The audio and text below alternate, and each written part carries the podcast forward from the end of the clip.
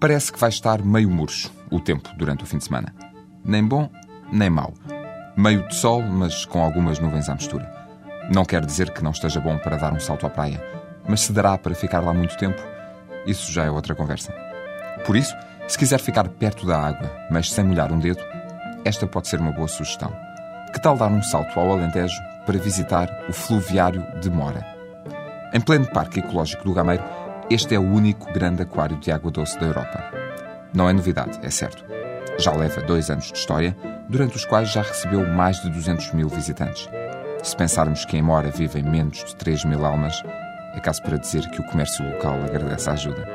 Os curiosos chegam de todos os pontos do país para visitar um típico rio ibérico, da nascente à foz, com os vários ecossistemas e ambientes que se podem encontrar num curso de água qualquer da península. Vai poder ver, por exemplo, alguns esturjões, Nada demais, pode pensar. Mas se tiver em conta que já não os pode ver em liberdade, apenas em cativeiro, a coisa fica um tudo nada mais triste. Também pode ver saramugos, axigãs, tartarugas, bogas, carpas, robalos e até o Cristiano Ronaldo e a Marisa estão por lá. Ele não joga a bola, ela não canta o fado, mas rebolam, comem, brincam e são o centro das atenções.